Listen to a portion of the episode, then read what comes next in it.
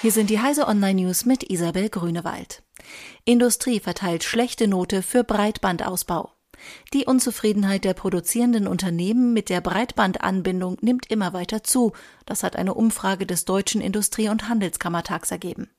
Demnach halten die politischen Bemühungen für den Ausbau der Infrastruktur nicht Schritt mit der digitalen Entwicklung. Mit Blick auf die Zukunftsfähigkeit des produzierenden Gewerbes sei dies ein ernstes Warnsignal, heißt es in der Analyse. Aktuelle Entwicklungen wie Industrie 4.0 erforderten eine leistungsfähige Breitbandanbindung.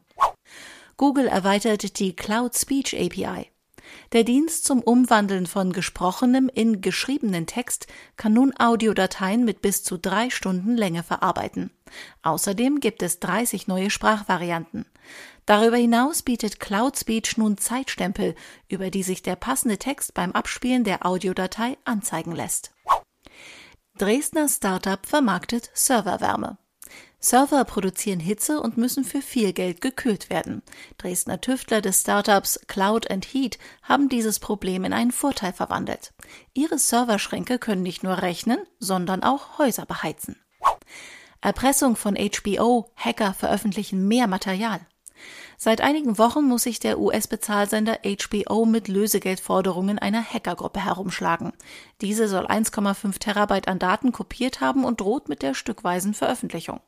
Jetzt wurden erneut einige Serienfolgen des Senders veröffentlicht.